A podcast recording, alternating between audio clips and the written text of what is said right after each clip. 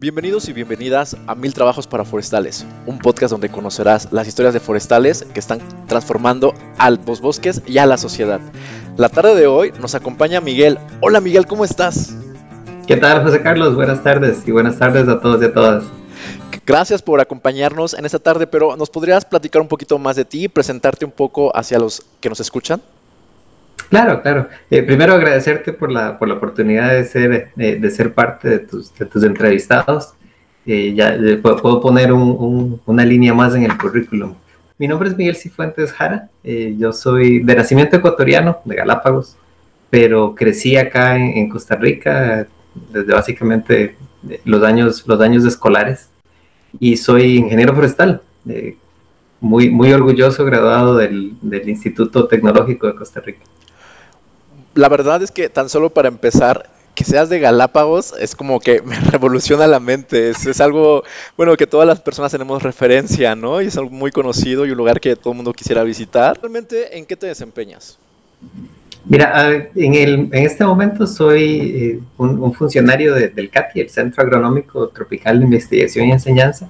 Soy director de lo que se llama la Cátedra de manejo de ecosistemas, es una cátedra de investigación y además soy líder de una de las unidades del CATE, la unidad de acción climática. Eh, entonces tengo un, perfil un poco doble entre lo técnico eh, como profesor de posgrado y también una parte eh, administrativa dentro de la institución. Para las personas que no saben qué es el CATIE, ¿cómo lo podrías explicar brevemente?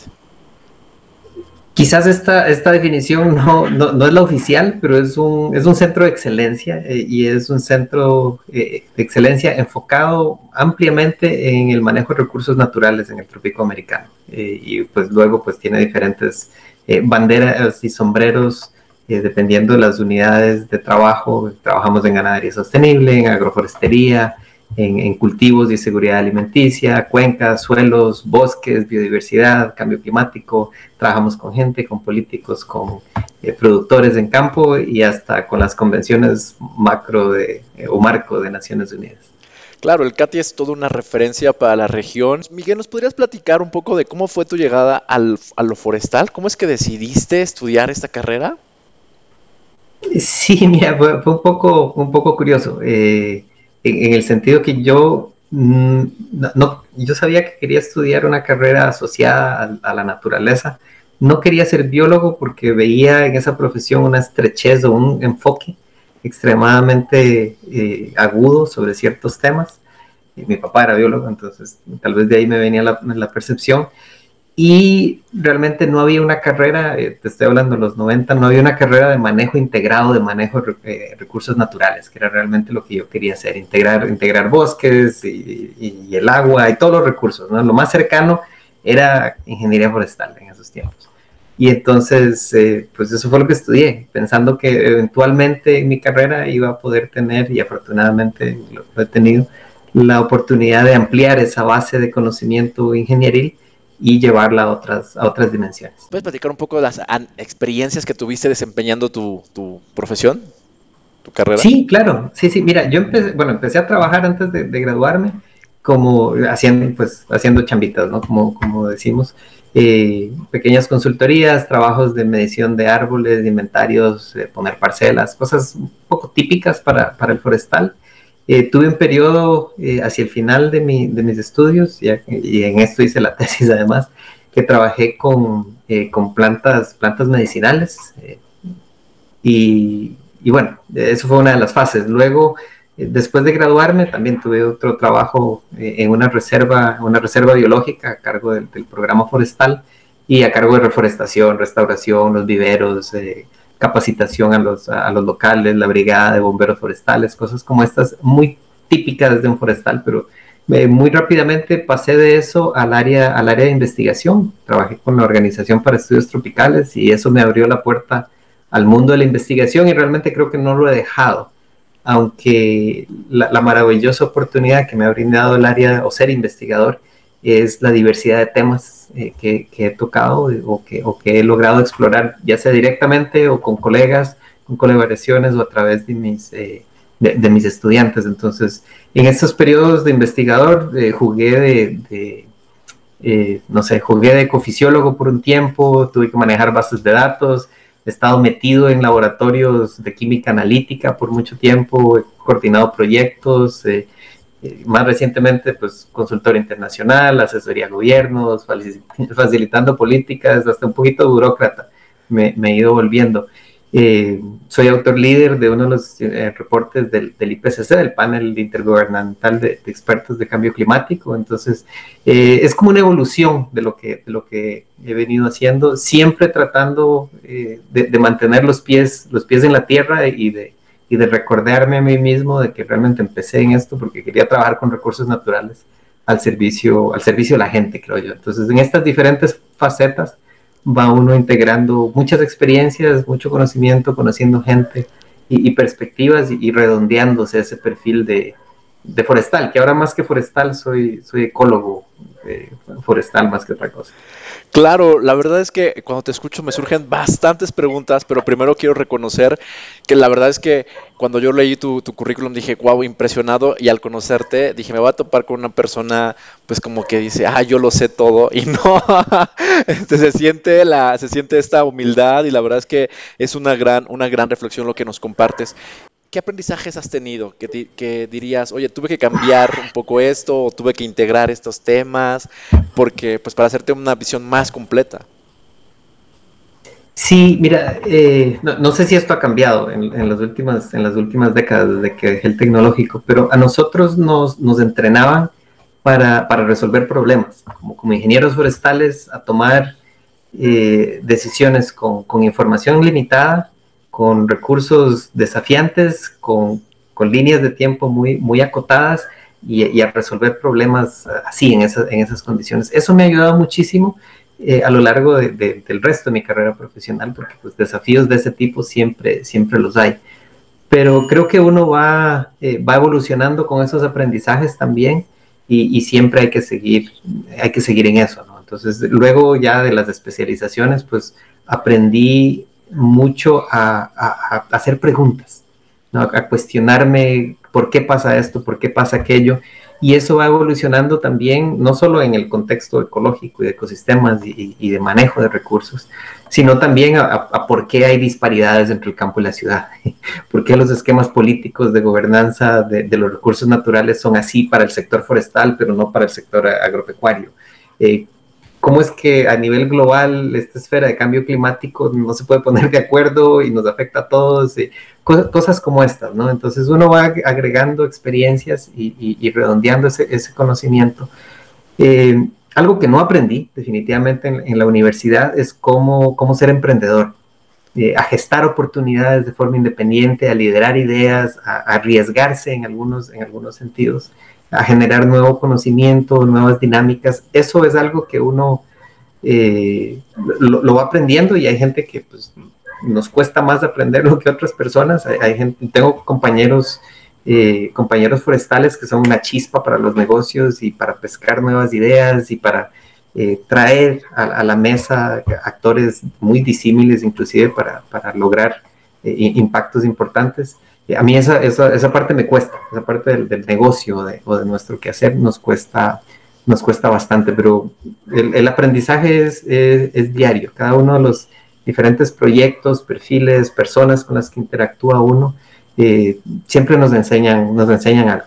¿Los forestales tienen algún rol dentro de esta disminuir esa desigualdad, de quitarla? Porque bueno, te lo cuestionas y entonces se me hizo interesante saber cuál sería tu postura. Muy buena pregunta. Eh, yo no sé si tenemos, así como, como de obligación eh, o, de salida, ¿no? De perfil de salida. Y, si me hubieras hecho esta pregunta hace 10 o 15 años, probablemente te, hubiera dicho, no, no, no, eso, eso no, no, nos toca. Eh, pero dadas por, la esfera de, trabajo que tengo ahora, una de las cosas que he aprendido es, es que el, fondo o el centro de nuestro quehacer es el ser humano y la estabilidad de la naturaleza. Y somos uno solo, es una sola, es una sola unidad. Se nos olvidó y lo separamos y nos fuimos por diferentes caminos y ahora estamos en la situación que estamos en todo el planeta. Eh, entonces creo que sí hay un deber, hay un deber moral, eh, ético muy superior que nos rigen, no solo como profesionales eh, forestales de medio ambiente, sino también como, como personas. Y quizás esa es una de las, de, las aristas de la profesión forestal que no todos, eh, a la que no todos despertamos desde un principio. Pero conforme pasan los años y uno aprende a, a, querer los árboles y abrazarlos y a disfrutar y reconocer en la naturaleza la obra de Dios, pues eh, se convierte en algo natural y es un compromiso de, de, día a día.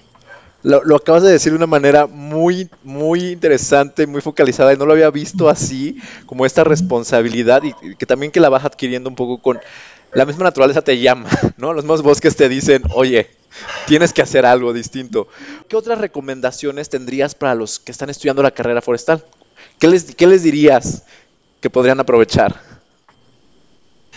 Eh, bueno, creo que lo, primero es eh, quizás pensar en, cuál es el perfil de un forestal, ¿no? Y, muchos, muchos de los colegas que tengo trabajando en el ámbito forestal ni siquiera se graduaron en una carrera forestal.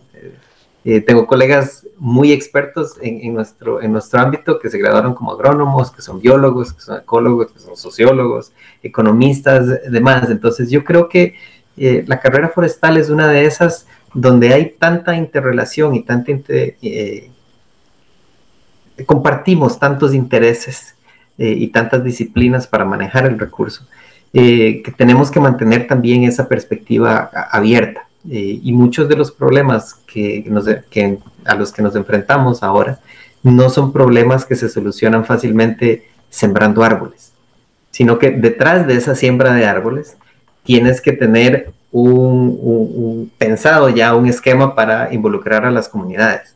Eh, tienes que tener pensado qué vas a hacer con ese producto, cómo ese, ese bienestar que se deriva de ese producto va a contribuir al fortalecimiento de los medios de vida de las personas, cómo eso contribuye a un sector más amplio, pero a la vez está encadenado con servicios ecosistémicos y agua y suelo eh, y un montón de otras cosas. Entonces, eh, creo que eh, en términos de, educación, nos instalamos el chip de que las cosas son muy unidireccionales. Si haces B, sucede C, ¿no? O si a, a, le agregas B, sucede C. Sin embargo, la naturaleza es un sistema muy complejo, donde A o donde 1 más 1 da 5, o a veces, a veces da negativo, o a veces positivo, ¿no? Es, esa multidimensionalidad de, de los ecosistemas, los socioecosistemas, es muy rica y creo que para los, eh, para terminar de, o empezar a contestar tu pregunta, creo que eh, quienes están estudiando o empezando una carrera forestal tienen que darse cuenta que su nicho no es solamente hacer viveros, eh, manejar plantaciones o, cosechar bosque, sino que hay mucho más detrás de eso. Y, podemos irnos en diferentes ramas. Hay forestales economistas, hay forestales que se dedican a ambiente, a educación, a manejo forestal, obviamente, a viveros, a cosas más pequeñas, a cosas más grandes. E inclusive terminan, eh, terminan haciendo, haciendo investigación o eh, tengo un, colega, gran, gran amigo, que él, él, es forestal, pero ahora está dedicado a innovación tecnológica. Wow, lo tengo que conocer. Eh, te, voy a dar la recomendación porque es una persona súper interesante y un tipazo, además. entonces, pero ve, ves como, como esa, esa conceptualización base eh, puede ser aplicada también para otros, otras áreas que uno ni siquiera, ni siquiera se imagina. Entonces creo que mantener la, mente alerta, curiosa y, preguntarse qué más puedo hacer con esto. Y, a veces uno en la universidad se centra en que hay el curso y bueno, tengo que memorizar porque el examen es la próxima semana, etcétera. Pero tratar de ir más allá, de, bueno, ¿para qué me va a servir esto? Y, si no me sirve, o si pienso que no me sirve, eh, no ignorarlo del todo porque yo tardé como ocho años en darme cuenta de que desperdicié mi tiempo en el curso de cálculo. Pero cuando llegué a necesitarlo en la vida real, realmente necesité el cálculo. Eh, entonces, sí, a los que están aburridos en cálculo, yo casi, casi repruebo la materia, eh, si tiene una utilidad en el mundo real. no, muchas gracias por decírnoslo. ¿Nos podrías narrar un poco acerca de cómo es esta vida de investigador? ¿Qué tan fácil es? Porque hay jóvenes que les interesa seguir ese camino, pero a lo mejor no se preparan, no sé, ¿sabes? ¿Qué nos podrías contar? Sí, sí. Mira, para, ser investigador, lo único que se, necesita es eh, no, dejar de hacer preguntas. Ah, yo, siempre le digo, le, digo a mis, estudiantes o a mis chicos eh, en, otros ambientes que, no, se, no, no piensen que un investigador, que un científico es este viejito de barba con anteojos y, y, bata en un, en un, laboratorio. No, simplemente es una persona que nunca perdió su curiosidad. ¿Por qué pasa esto? ¿Por qué pasa aquello? ¿Qué pasa si eh, todas estas, este tipo de preguntas muy, muy fundamentales son la base para la investigación? Eh, y, en la medida en la que uno pueda mantener esa curiosidad natural que los niños tienen eh, y mantenerla hacia la edad adulta, esa habilidad la puedes aplicar en un montón de situaciones. ahora, ¿cómo es la vida de un investigador? es interesante. tiene que ser necesariamente flexible, eh, estamos en un tiempo donde, donde la investigación o el fomento de la ciencia y el conocimiento por, por su valor intrínseco lastimosamente ha, ha, decaído, entonces es cada vez más complicado obtener fondos para hacer investigación eh, pura o aplicada. Eh, nosotros en Katia tenemos la fortuna de que nuestro, nuestro enfoque filosófico es más hacia la filosofía de, investigación aplicada, soluciones para el desarrollo. Entonces tenemos la libertad eh, de tener ese, ese, espíritu creativo, de buscar soluciones que van a solventar problemas de, mucha, de mucha relevancia.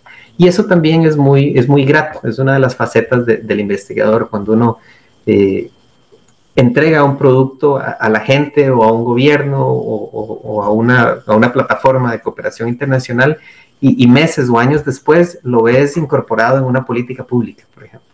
O, ves que un agricultor la ha utilizado para mejorar sus medios de vida y sus hijos están yendo al colegio o a la universidad o, cosas como esas, porque realmente ahí creo que está el valor de la, de, la investigación. Y uno de, los beneficios intangibles de ser un investigador son esos pequeños grandes logros. más allá de, de, publicar libros y artículos y estas cosas que sí te dan como una palmadita al ego de vez en cuando. Pero mi papá siempre me decía, bueno, hijo, ¿y y, y, y, qué más, ¿no? O sea, ¿qué más después de eso? O sea, ¿para qué?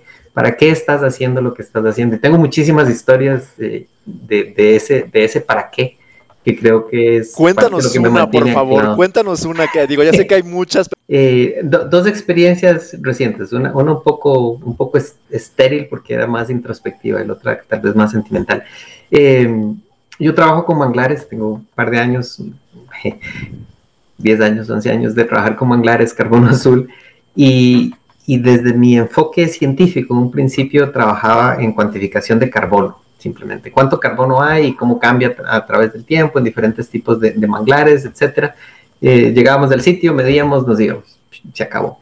Pero tuve la fortuna de tener un, un, proyecto acá, acá en Costa Rica, donde de la mano con esa cuantificación de carbono tuvimos mucha interacción con las comunidades. Y y, me di cuenta que en mi, tal, vez no es la palabra adecuada, pero mi fantasía de investigador, eh, el conocimiento que yo estaba generando acerca de cuánto carbono había iba a ser por sí mismo suficiente para ayudar a estas personas a tener una mejor vida. Y, visitando los pueblos, esto fue en el Golfo de Nicoya, en la parte noroeste de, Costa Rica, visitando los pueblos rurales y la margen marino-costera, eh, pucha, eh, me abrió, me abrió los ojos ver pueblos fantasmas, literalmente, donde lo que habían de residentes era, pues, no sé, un par de abuelitos, porque el resto del pueblo, porque ya no podían irse y el resto del pueblo se fue a buscar trabajo, a estudiar en la capital, ir a otros lados, y, eh, son personas de mucha valía, pero que simplemente dejaron de tener oportunidades y fueron abandonados por el desarrollo, entre comillas, del, del país. Y ahí es donde me, me, me volví a dar cuenta que mi trabajo no puede estar desligado a esas personas. Entonces, ahora pienso en mi trabajo de carbono azul como un paquete completo. Tengo que trabajar con la gente, tengo que trabajar con el recurso, tengo que trabajar con instituciones, tengo que trabajar en todas estas dimensiones, porque al final lo que quiero hacer con mis mediciones de carbono es que de alguna forma el beneficio de ese conocimiento pueda ser traducido en el fortalecimiento de los medios de vida de esas personas que viven abandonadas, invisibilizadas de los de los planes de desarrollo de los países. Eh, y creo que eso es importantísimo mantenerlo, mantenerlo eh, en, el radar. ¿Por, qué hacemos este trabajo que hacemos? Eh, algunos porque nos gusta estar en el bosque o en la montaña o en las plantaciones, etcétera.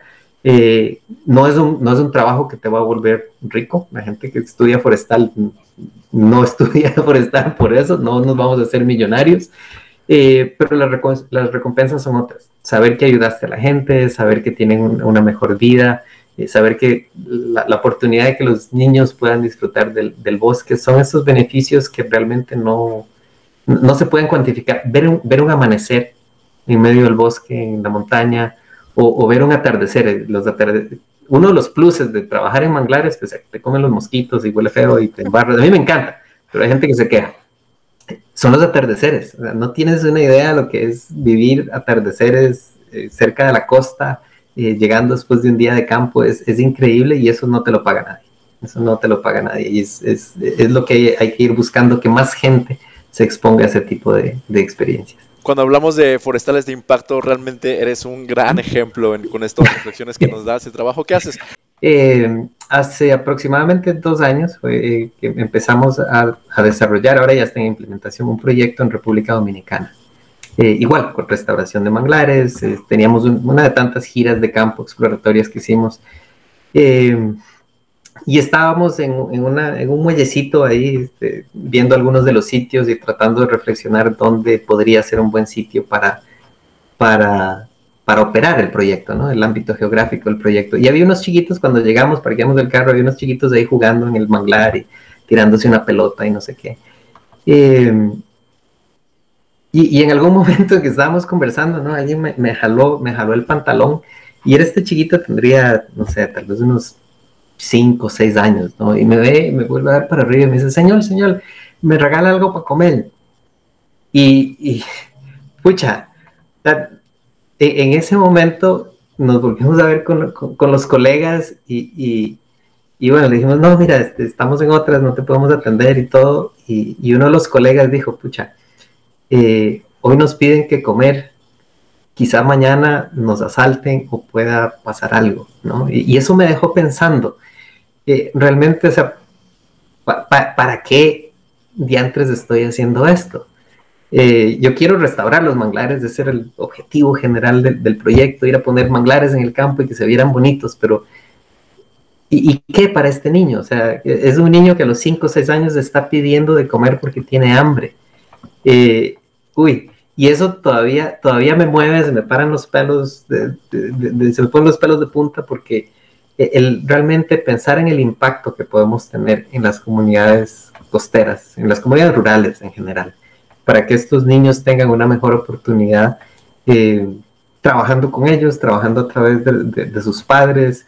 Eh, en este, este proyecto terminó siendo algo muy diferente de lo que pensábamos. Yo entré eh, tratando de plantear un proyecto de, restauración de manglares, ¿no? La típica recuperación de, la hidrología y unos viveros y siembra, etcétera, y se convirtió en una cosa de, reconversión productiva del, paisaje, donde estamos trabajando con comunidades locales, cadenas de valor, eh, inclusividad de jóvenes, de mujeres.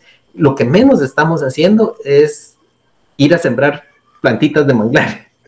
Eh, pero a través de este gran trabajo de paisaje estamos asegurando una mayor resiliencia de, esa gran área, de ese ecosistema. Los manglares van a verse fortalecidos, no se van a degradar tanto, los vamos a recuperar, etcétera. Pero también al mismo tiempo trabajamos con las personas. Eh, y bueno, eso, e, esas dos experiencias, ¿no? Tienen diferentes dimensiones, pero me han devuelto a que, al por qué hago este trabajo. Muchas gracias por compartirlas, Miguel. La verdad es que me lleva muchísimo y pues siempre hay que hacerse esa pregunta, ¿qué más? ¿Para qué? La verdad es que eh, nos deja muy motivados, sí a los que están estudiando la carrera de forestal, pero también a los que ya estamos ejerciendo la profesión, también es un buen, una buena idea para pensar y para cuestionar nuestra pregunta. Muchísimas gracias, Miguel, por tu tiempo. No sé si hay alguien que quisiera contactarte, este, ¿cómo lo podría hacer? Sí, claro. Eh, a, las puertas abiertas o correo electrónico abierto es la forma más directa de contactarme. Eh, miguel.cifuentes arroba katie.ac.cr. Katie es C-A-T-I-E. Eh, y mi apellido Cifuentes se escribe con, con C. Perfecto, claro que sí, yo invito mucho a los chicos, a los jóvenes. Y ahorita fíjate que en Ecuador se están esforzando mucho, los jóvenes están haciendo cosas increíbles, están formando la red nacional, entonces están haciendo cosas y muy interesantes, y en Costa Rica también. Y entonces, pues yo creo que te, van a, te van a buscar, te van a buscar, y los que saben de los que quieren también de manglares también. Muchísimas gracias, Miguel, por ese tiempo. La verdad es que ha sido genial poder conversar contigo. Para eso estamos, un gran gusto. Mil trabajos para forestales surge la pregunta ¿en qué trabaja un forestal? Manda tus inquietudes, preguntas, comentarios a mis redes sociales. Me encuentras como JC Forestal en Facebook y en YouTube y como JC Suaitz, JC Z en Instagram y en Twitter. Cuéntanos, ¿qué te han parecido los capítulos? Hasta luego.